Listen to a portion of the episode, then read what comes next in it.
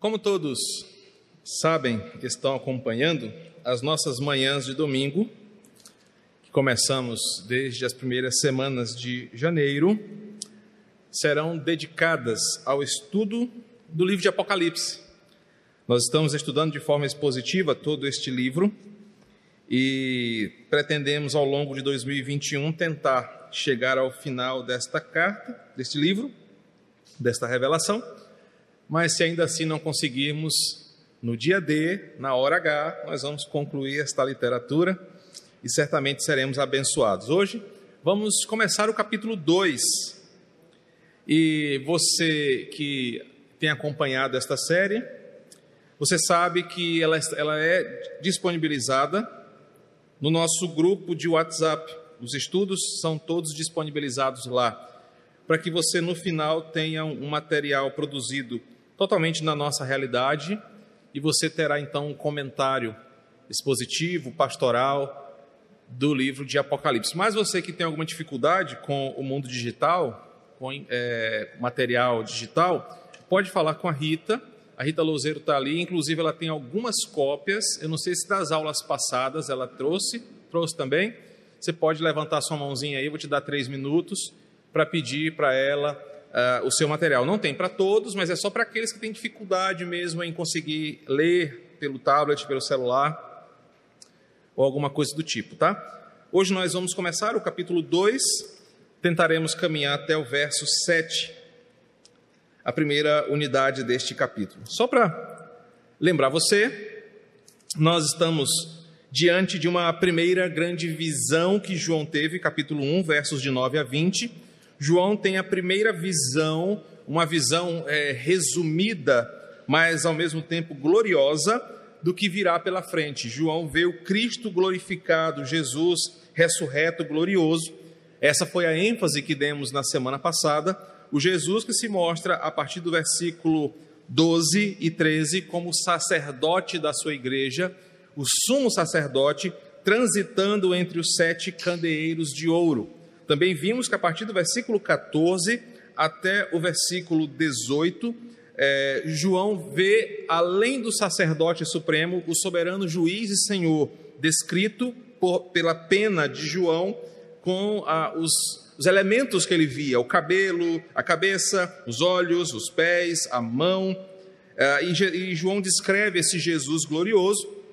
Ao final do capítulo 1, há uma ordem, versículo 19: escreve essas coisas que viste, as que são e as que hão de acontecer depois dessa.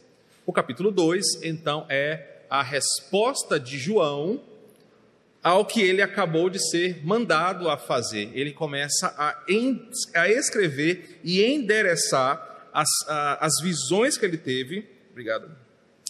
O recado do pastor, sacerdote, soberano juiz para as igrejas do versículo 11. Éfeso, capítulo 1, Esmirna, Pérgamo, Tiatira, Sardes, Filadélfia e Laodiceia.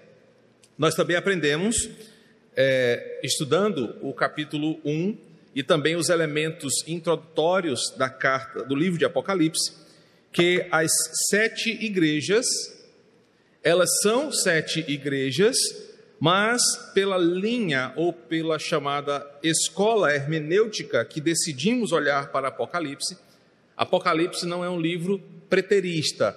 Ah, o que está escrito aqui não era só para aquelas igrejas, portanto não teria utilidade hoje.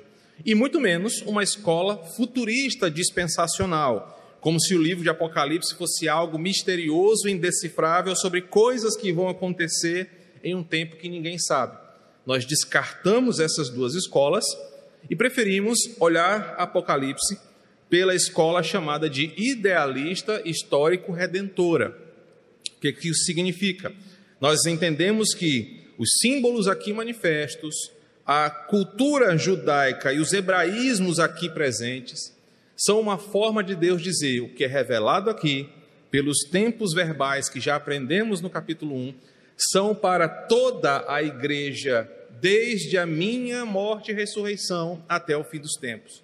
Então aprendemos que ela é idealista porque ela traz princípios que são extraídos para os crentes de todos os tempos.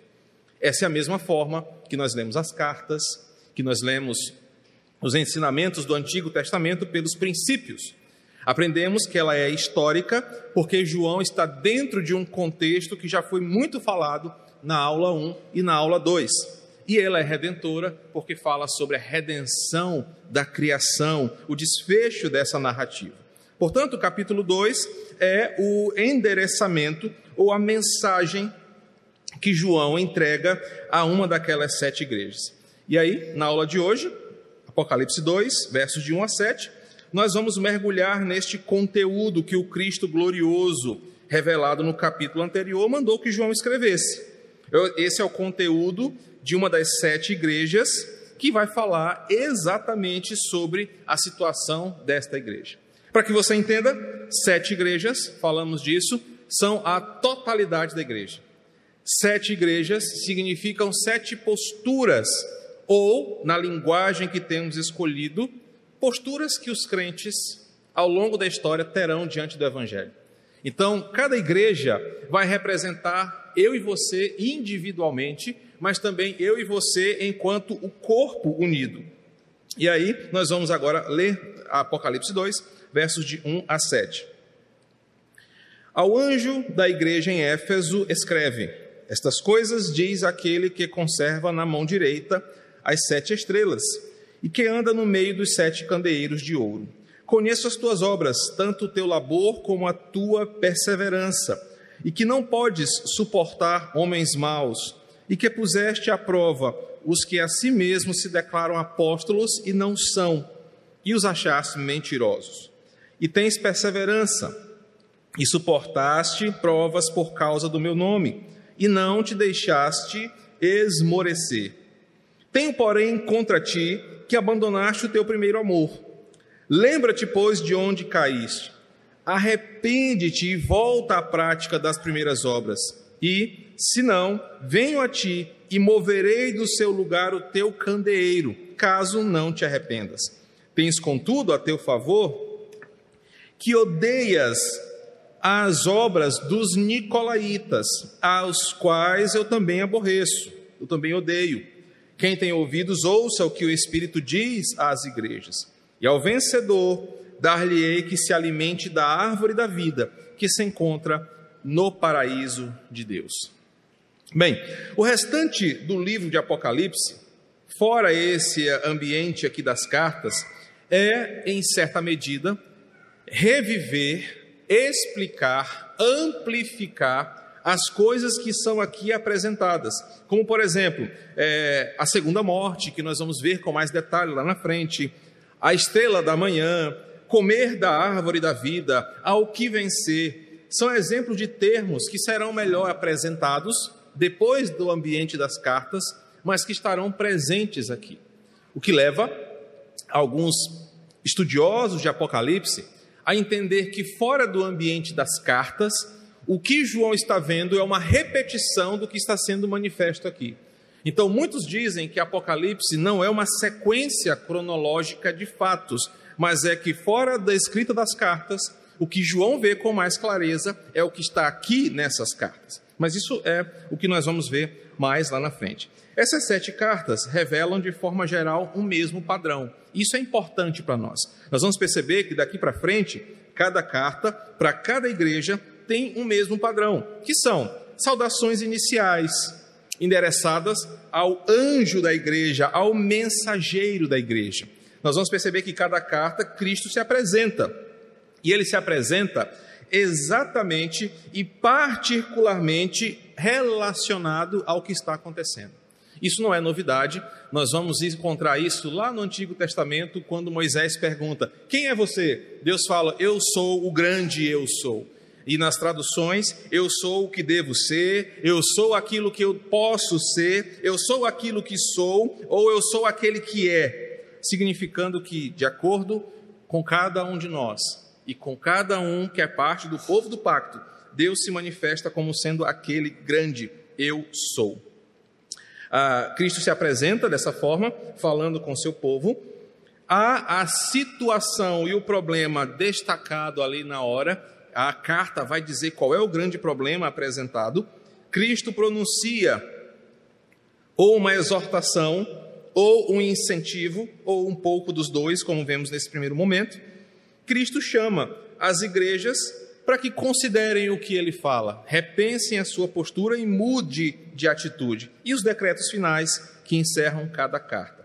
Então, essa ideia que temos aqui é que a carta aos Efésios não é algo só dos Efésios, mas é algo para nós. E nós vamos nos aproximar do texto hoje, na medida em que nós olhamos para essa carta e olhamos para a nossa vida como indivíduos e como igreja. Bem, ah, ainda mais curiosidades sobre as sete cartas. Elas são divididas em três grupos, as sete igrejas. A primeira e a última estão em grave perigo espiritual.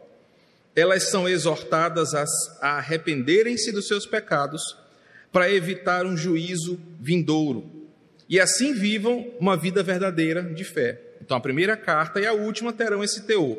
As três cartas do meio, elas têm alguns crentes que permanecem fiéis, outros que são impiedosos e por isso são chamados a um alinhamento espiritual. Apenas a segunda carta é, e a sexta mostram-se firmes, fiéis e crentes. Então, diante desse quadro, nós podemos perceber que as sete cartas mostram a sua vida, a minha vida.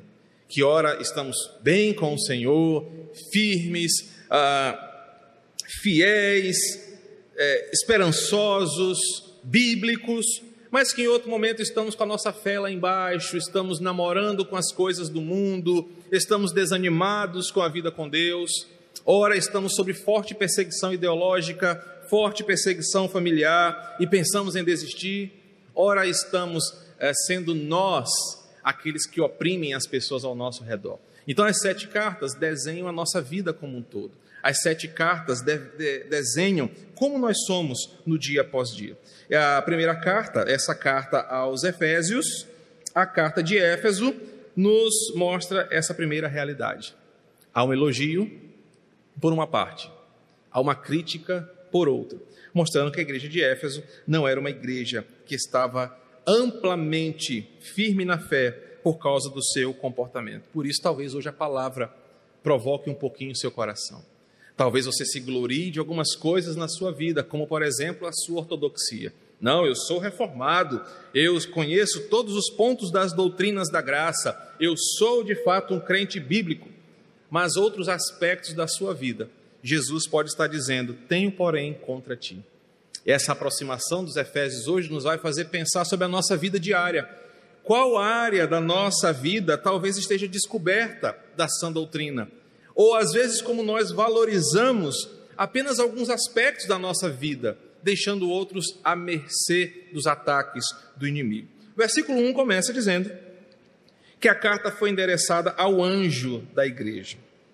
Embora alguns, principalmente alguns teólogos pentecostais do início do século 20 para cá, defendam essa ideia de que anjos aqui são, de fato, seres celestiais responsáveis por cada igreja estabelecida, os reformadores que comentam o livro de Apocalipse entendem que a expressão Ágelos, ou ângelos, escrita do grego, traduzida como mensageiro, e para o latim e português como a palavra anjo, nada mais, nada menos significa do que mensageiros, com a própria intenção original, e representa aqueles que ministram a palavra de Deus, a presença de Deus, a instrução do Senhor para o seu povo. Como nós olhamos no capítulo 1, o anjo da igreja não é um anjo da guarda da igreja ou do crente, mas o que João diz é: aqueles que, na mesma postura de Hebreus capítulo 1, verso 14, que são mensageiros a serviço do povo para levar a mensagem do Senhor ao seu povo, esses são os responsáveis por trazer com clareza o que Deus quer para a sua igreja. O que João está dizendo aqui é que pastores são ministros humanos a serviço da igreja, na mesma forma que os anjos são seres espirituais, Hebreus capítulo 1, a serviço da igreja. Por isso, a carta não é endereçada a crentes que não têm voz dentro do corpo, mas é aqueles que são responsáveis por trazer a mensagem.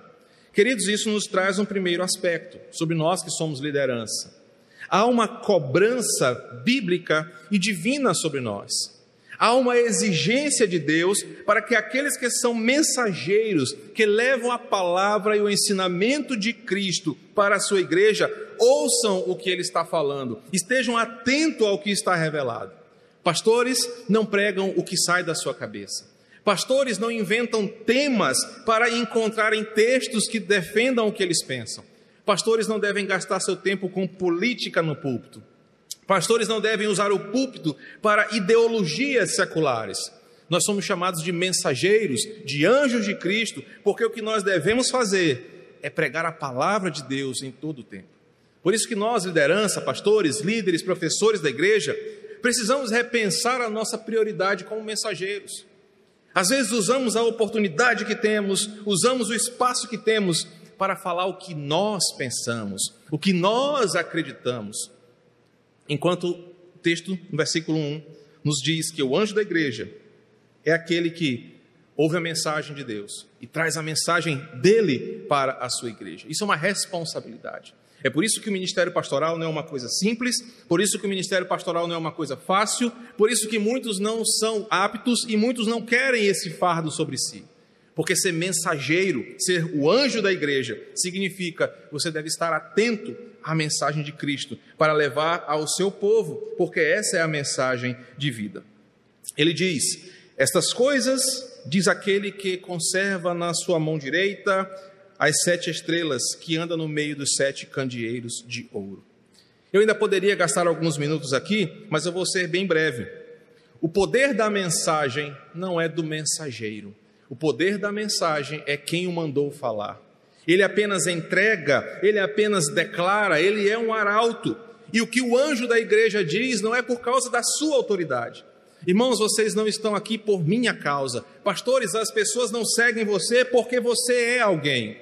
Mas as pessoas seguem você, ouvem você, aprendem de você, enquanto você estiver em seus lábios a mensagem daquele que tem em sua mão direita todo o poder, daquele que tem em seu domínio todas as coisas e que é o sacerdote.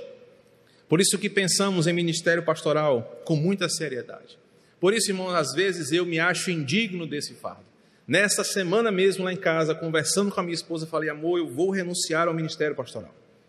Porque é um fardo pesado. É difícil seguirmos essa batalha, porque você tem diante de si o compromisso de uma santa palavra de um santo Deus que tem por amor o seu povo, e você fica no meio dessas duas áreas. Você deve ser fiel ao Senhor, deve ser amante da sua palavra e devoto desse poder, ao mesmo tempo que você vê que você não é qualificado para isso. Por isso que eu comecei a, a nosso, nosso encontro de hoje falando sobre igrejas e crentes que são o verdadeiro problema do nosso evangelicalismo. Porque nós não amamos o Senhor. Nós não amamos a palavra, nós não vivemos a palavra e às vezes ministérios inteiros são criados em cima de pessoas que acham que o poder vem deles. Mas o versículo 1 diz: Ao anjo da igreja, fala aquele que conserva na mão direita as sete estrelas. O poder da mensagem não vem do mensageiro, mas vem de quem ele reporta a sua mensagem. Então, nós observamos que o versículo 1 nos leva a uma responsabilidade o que o mensageiro vai falar, a igreja deve ouvir. O que o mensageiro vai falar deve ser considerado, porque quem fala não é o Jair Bolsonaro, quem fala não é um secretário municipal, quem fala não é o ministro, quem fala não é alguém do STF, mas quem fala é aquele que é o dono de todas as coisas, o Todo-Poderoso. Por isso a igreja se cala na voz do mensageiro.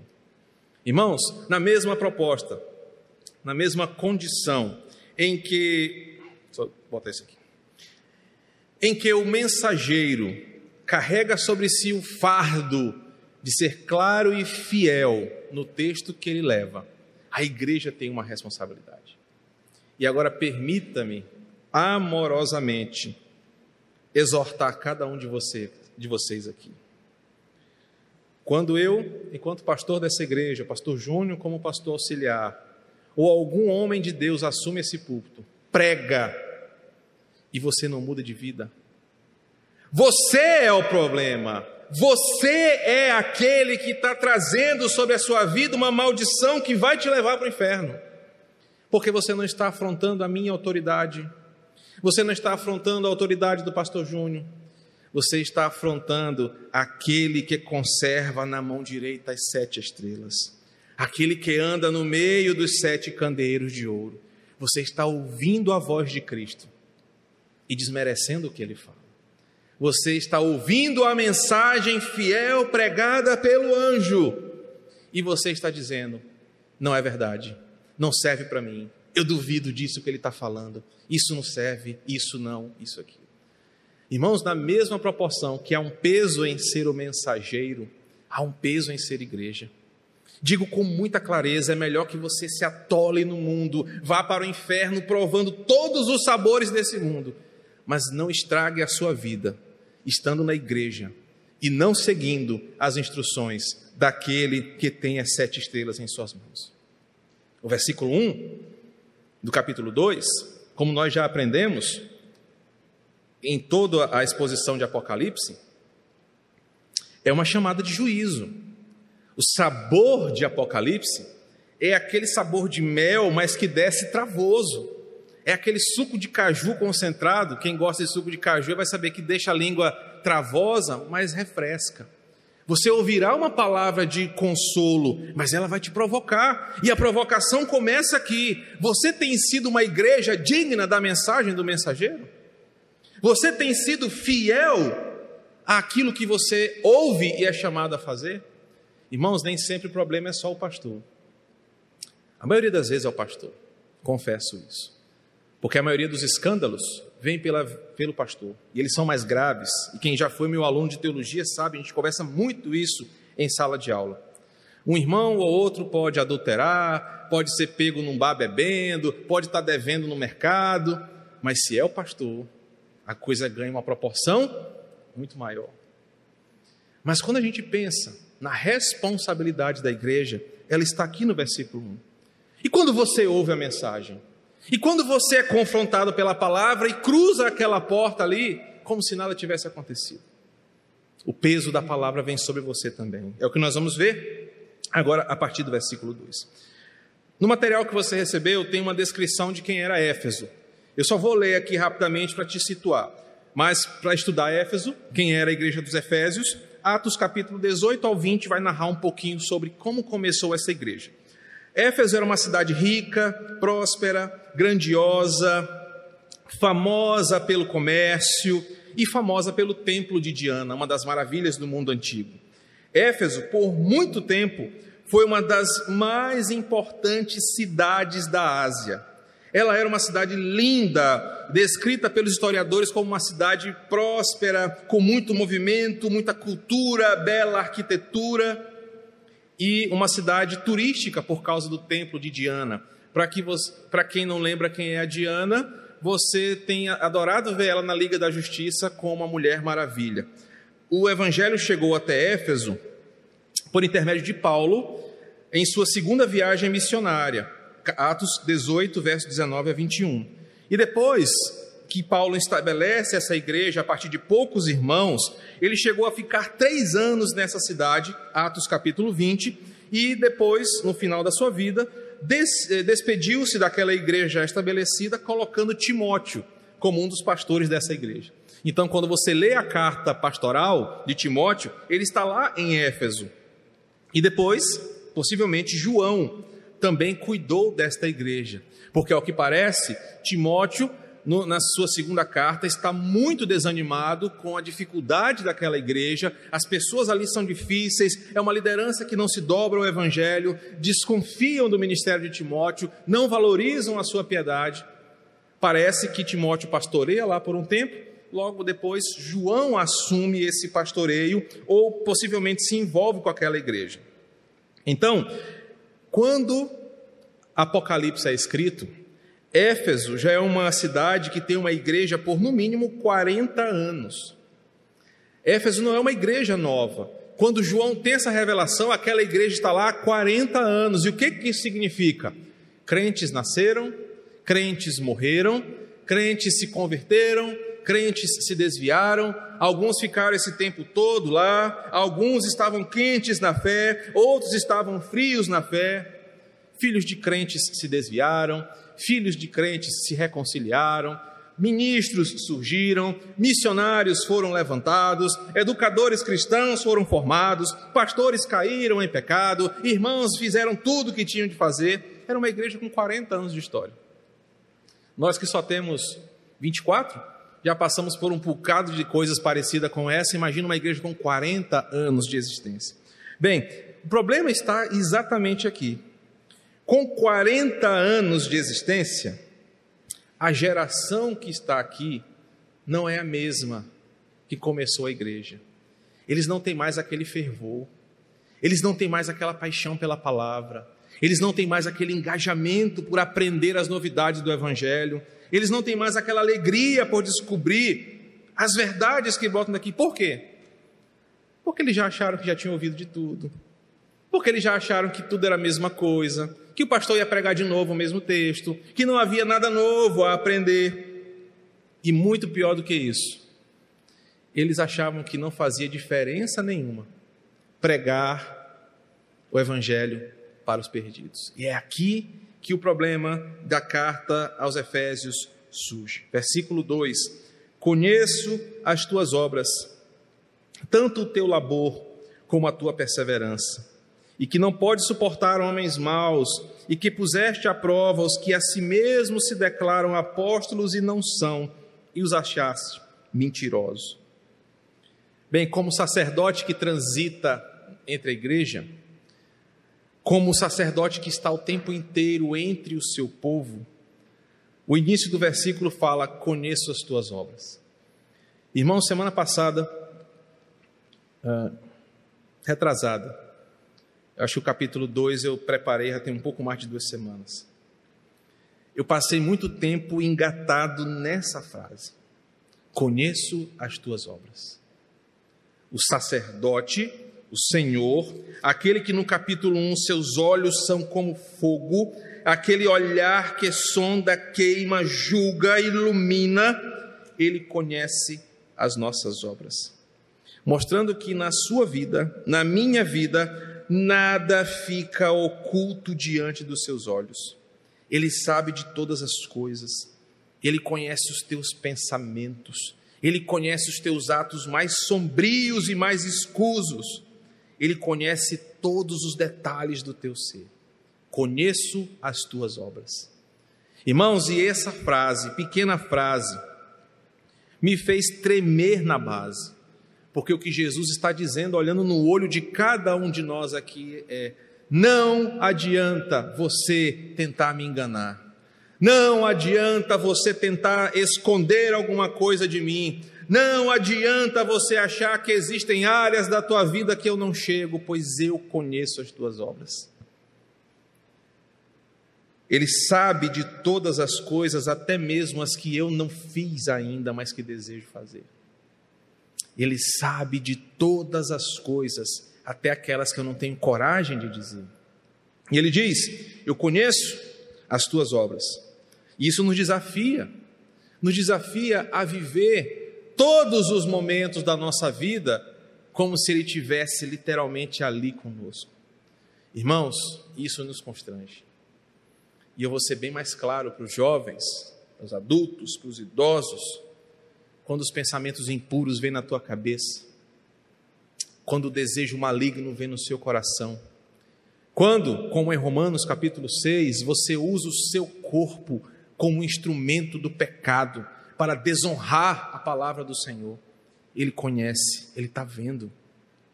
Para os casados, quando você está faz, é, tendo relação sexual com a sua esposa, Deus está vendo, Ele conhece as tuas obras. Para os solteiros, quando você é tentado a pornografia, a masturbação, a pensamentos impuros, Ele está vendo, Ele conhece as tuas obras. Para os homens, aqui presentes ou nas conexões da vida, quando você é tentado a desonrar ao Senhor como sacerdote da sua casa, como líder espiritual, como pastor da sua família, como provedor do seu lar, Ele conhece as tuas obras. Para as mulheres que estão me ouvindo, quando você desonra o seu marido, quando você ofende ao Senhor não sendo piedosa, casta, pura, Ele conhece as tuas obras. Irmãos, isso nos deveria levar a joelhos no chão, porque quando você está pecando contra o Senhor, Ele está lá vendo, e você está zombando de Deus, você está escarnecendo da presença do Senhor que está com você.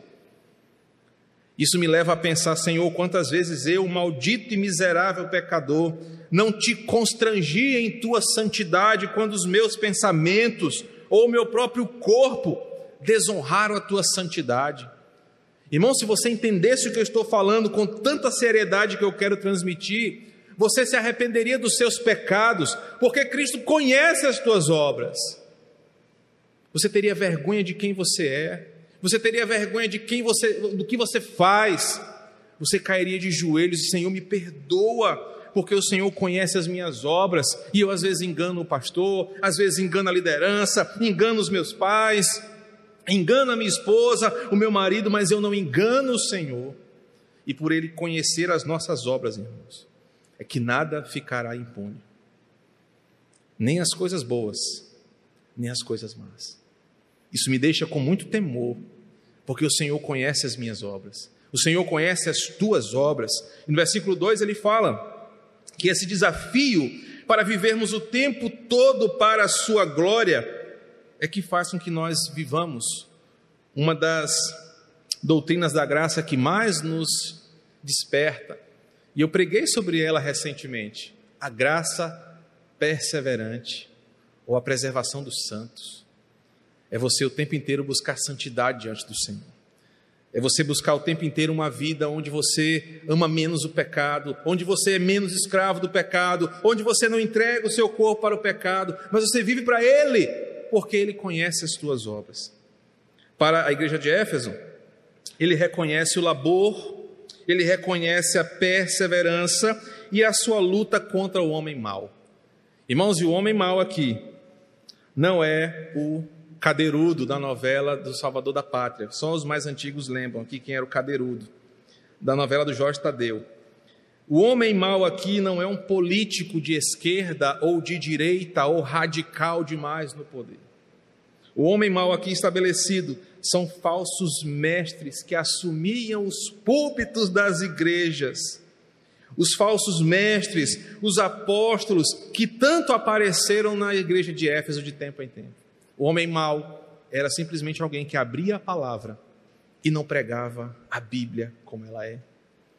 E queridos, esse é um desafio que a igreja de Éfeso tinha, porque ela era uma igreja reconhecida por ter zelo doutrinário, por ter um esforço de manter a fé alicerçada no que a palavra diz. Queridos, e como isso é atual? Como nós hoje somos influenciados por modismos heréticos, a ponto de acharmos que existem apóstolos hoje em dia, a ponto de alguns desses estabelecerem templos grandiosos e se acharem apóstolos de Cristo e quererem ser tratados como tal. Esses homens são homens maus, esses homens são inimigos do Evangelho. Esses homens são instrumentos do diabo que estão estragando a igreja brasileira. Não existe apóstolo hoje em dia, não existe neoapostolado, todos eles são mentirosos, falsos mestres que estão levando pessoas para o inferno. A igreja de Éfeso era chamada como uma igreja zelosa, que não caía nesses modismos desses falsos líderes que não comia essa conversa fiada desses homens que tinham visões, desses homens que se sentiam mais ungidos do que os mensageiros, para tirarem proveito daquela igreja. Versículo 2 fala: Homens maus, e que puseste à prova os que a si mesmos se declaram apóstolos e não são. Eu lembro alguns anos atrás, pouco mais de cinco anos talvez, eu participei de um debate na rádio sobre a falácia do neoapostolado. E Apocalipse foi o texto que eu usei. Usei Apocalipse 2 e Apocalipse 20 quando eu falei que no céu só tem 12 portas com 12 nomes de apóstolos, mostrando que são só aqueles que Cristo chamou, os outros o diabo chamou. Isso foi uma repercussão para a rádio, quiseram até tirar o programa na época, isso foi uma confusão para a rádio, mas não sou eu que estou dizendo, é a Escritura que está dizendo. Não existem apóstolos. Se um dia eu quiser ser apóstolo junto, já sabe, né? Está comigo, né? Deve ser dois. Não, não existe o apostolado, são homens maus, são miseráveis pecadores oportunistas. Éfeso, graças a Deus, não aceitava, não se vendia, não se deixava levar. E isso por quê, irmãos? Porque Éfeso tinha zelo pela palavra. Versículo 3: E tens perseverança e suportaste provas por causa do meu nome, e não te deixaste esmorecer. Todo esse zelo, com certeza, trouxe uma perseguição para os crentes. Ora, pastor, como é que o senhor tem coragem de falar que o apóstolo fulano de tal, que tem canal da televisão, que tem fazenda, que tem esse aquilo outro, é do diabo? É exatamente o que acontecia com a igreja de Éfeso. Eles não estão na Bíblia. Eles não foram chamados por Cristo, eles não são homem de Deus, e era por causa dessa postura, era por causa dessa fidelidade com a palavra, desse compromisso com o que estava escrito, que Éfeso fora duramente perseguido. E Deus e Cristo falou: "Olha, eu conheço as tuas obras e eu sei que você defende a palavra, você defende com labor a escritura, você não se vende a esses movimentos, você não aceita nada menos do que a palavra e nada além da palavra. Eu estou vendo isso, que você tem perseverança. Ah, irmãos, se eu tivesse me vendido a esses movimentos, eu hoje poderia ser um apóstolo. Eu sei como fazer. Eu poderia estar hoje. Ah, quem fala, tem alguém aqui na igreja que brinca comigo, acho que é, é, o Davi que fala. Eu poderia estar bem melhor hoje, poderia estar com uma casa melhor, mais dinheiro na conta, ter viajado para Israel várias vezes, ter me tornado candidato a deputado, a vereador, a prefeito, a governador. Poderia ser tudo isso. É um caminho muito glorioso, é um caminho muito bonito. Mas o louvor que vem da igreja de Éfeso é o seguinte: você permaneceu fiel ao que a palavra diz. Você não se vendeu a essas falsas doutrinas, a essas ideias do diabo. Você não esmureceu diante dessas investidas. Queridos irmãos, a igreja do Quatraque poderia ser uma igreja muito mais bonita, mais cheia de gente. Imagina uma igreja bonita, toda de verde, com uma pomba bonita assim desenhada na frente, uma igreja grandiosa, poderosa. Ah, o apóstolo chegou. Mas, irmãos, Éfeso mostra quem nós somos. Uma igreja pequena, simples, mas que persevera na palavra. Mas uma igreja que não foge da palavra e que às vezes é criticada pela palavra e que às vezes é criticada pelo zelo da palavra.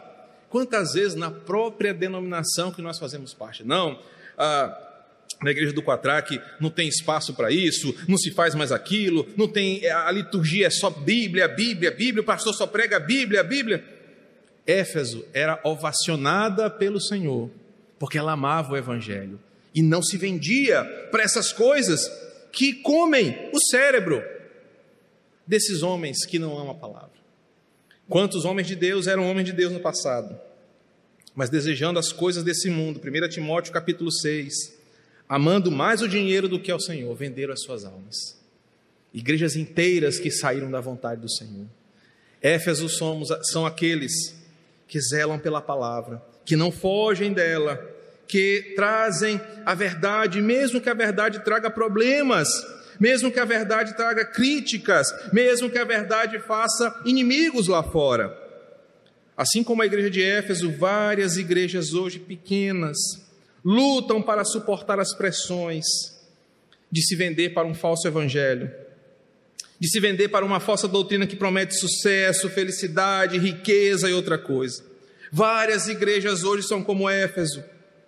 Várias igrejas hoje amam ainda a palavra e continuam firmes. O sacerdote que anda entre os candeeiros certamente está vendo aqueles irmãos que permanecem fiéis. O sacerdote que anda entre os candeeiros certamente está vendo aqueles que amam mais o Senhor, mas ele também está vendo aqueles que amam mais o mundo do que as próprias coisas de Deus. Os versos 2 e 3 então, são elogios para a igreja. No entanto, os versículos 4 e 5 em diante nos mostra um problema. A igreja abandonou o primeiro amor. Eu vou tentar correr um pouquinho mais e fechar em cinco minutos. É, é um desafio, irmãos, tentar expor muita coisa em 30 minutos, 40 minutos. Bem, aí, até então legal. A igreja de Éfeso começa com uma exortação, começa com uma pressão, começa com um elogio, só que o versículo 4 a coisa muda. Tenho, porém, contra ti que abandonaste o teu primeiro amor. Isso significa, literalmente, que os irmãos ali perderam uma coisa essencial. E o que é essencial aqui é a paixão pela mensagem do Evangelho que tanto marcou a igreja de Éfeso. Em algum momento desses 40 anos, a igreja de Éfeso perdeu essa paixão pela mensagem e caíram num grave erro. Aí você pode pensar assim: se desviaram, viraram, a, a igreja se tornou um bar, a igreja se tornou. Não, eles continuavam todo domingo de manhã cantando o, salmo, o hino 135 eles todo domingo à noite vinham, os irmãos colocavam o dinheirinho no gasofilácio, se reuniam, oravam, participavam do Delon, participavam do culto de oração. A igreja de Éfeso não tinha acabado. Mas Cristo fala: vocês se perderam, se afastaram do primeiro amor. E o que era isso? O primeiro amor que foi apagado. E o grave erro de Éfeso, eles se tornaram religiosos, meramente religiosos. O que, que isso significa, pastor? Eles tinham a cadeirinha marcada, o formato dos seus bumbunzinhos ali certinho em cada cadeira, porque estavam semana após semana na igreja. O envelope do dízimo era preenchido de janeiro a dezembro. Participavam de todas as reuniões semanais da igreja, mas meramente por religião, meramente para cumprir uma agenda. Eles haviam se afastado da paixão fervorosa pelo Evangelho. Irmãos, ainda falando um pouco de mim, porque eu me enxergo nessa carta. Alguns irmãos percebem que quando a gente prega, né, e o Júnior, a gente muda até a entonação, né?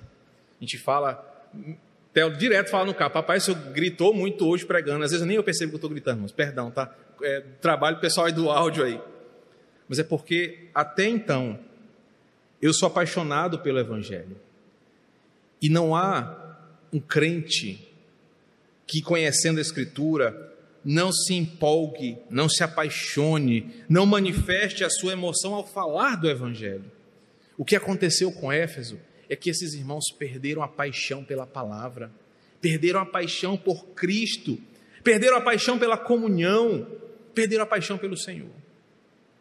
Então, quando eu, eu falo que eu assumo o púlpito, eu até digo isso ah, nas salas de aula, que quando você prega, as pessoas têm que ver que não apenas você sabe do que você está falando, porque isso é muito fácil. Quem tem memória fotográfica, quem tem uma memória legal, consegue memorizar páginas, capítulos, parágrafos e recitá-los aqui. Você deve estar vendo que tudo que você está lendo aqui é o que eu estou dizendo, porque tudo que eu escrevi é o que eu estou, eu estou falando. Mas não é apenas falar, é mostrar que você acredita, que você sente, que você vive o que você está pregando. E esse era o problema de Éfeso. Os irmãos sabiam a Bíblia de ponta a ponta. Paulo passou três anos ensinando os rudimentos da fé para aquela igreja. Eles eram calvinistas, eles eram eleitos, sabiam o que era predestinação, justificação, sabiam de tudo. Mas o problema é que aquilo era só uma teoria para eles. Era só uma teoria que não se distinguia e não fazia diferença em nada quando o pecado batia a porta. Então Cristo fala: Olha, eu tenho contra ti porque o primeiro amor, aquele que fez com que a partir de um pequeno grupo de convertidos, Éfeso se tornasse essa igreja sólida e firme. Esse primeiro amor, que era repleto de compaixão pelos perdidos, aquele que amava falar de Jesus em todo o tempo, aquele primeiro amor que era buscar ganhar as pessoas para Cristo, isso acabou. Os efésios perderam esse amor e se tornaram só uma igreja de boa doutrina. Ah, eu quero ouvir uma boa pregação, eu vou na igreja de Efésios, dos Efésios. Lá tem uma palavra boa, mas era só teoria, era só ensinamento, não, aquilo não mudava vidas. Eles não refletiam esse conhecimento para os perdidos, porta fora. Isso nos mostra uma coisa que eu me preocupei muito, irmãos, quando preparei é, essa, essa aula nós podemos correr o perigo de ser igual aos Efésios. E isso me, me dói no coração como pastor.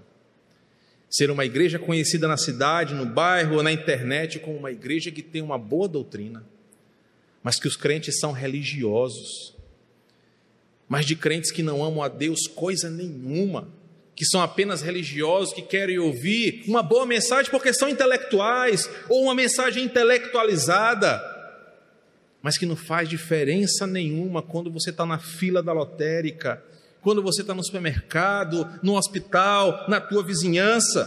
Nós podemos cair no mesmo erro de ser uma igreja com um bom púlpito, boas pregações, boas músicas, boa liturgia, mas sem nenhum amor para as pessoas que estão na porta de fora indo para o inferno.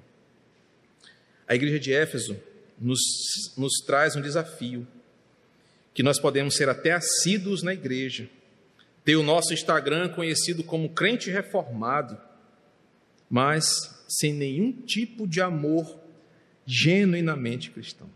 Eu não vou continuar, nós vamos parar por aqui. Semana que vem nós vamos retomar do capítulo, do versículo 5 até o versículo 7, porque eu não quero perder a qualidade da exposição. O cap... versículo 4 só começa a observação: Tenho, porém, contra ti que abandonaste o teu primeiro amor. Irmãos, e hoje, como uma aplicação parcial desse texto, nós temos a primeira observação daquele que anda entre os sete candeeiros. Como está o teu primeiro amor? Você é o mesmo em paixão, em fervor. Até o buraco do relógio sumiu aqui, meu Deus do céu. Pronto. Você é o mesmo que você era nesse aspecto do início da tua conversão? Ou você se tornou um crítico de pregadores? Ou você se tornou um crítico do ministério de música?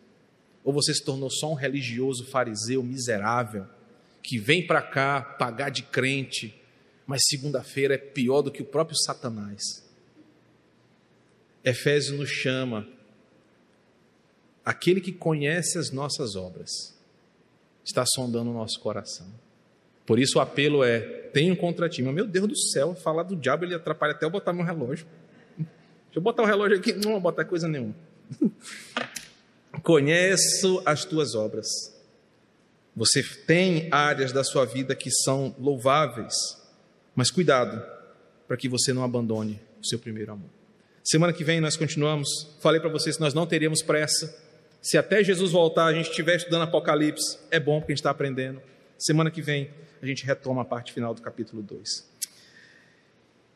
Querido Deus, obrigado pela exposição da tua palavra, que nos confronta, que nos provoca, nos inquieta, mas nos aponta o caminho para o arrependimento, para a conversão, nos aponta o caminho para os pés da cruz, e obrigado, Senhor, porque hoje, com o início dessa carta à igreja de Éfeso, nós percebemos como vale a pena manter-se fiel ao Evangelho, não caindo nessas modinhas hereges do nosso tempo, não dando ouvido a charlatões, a falsos mestres, a cavalos do diabo que assumem púlpitos da igreja.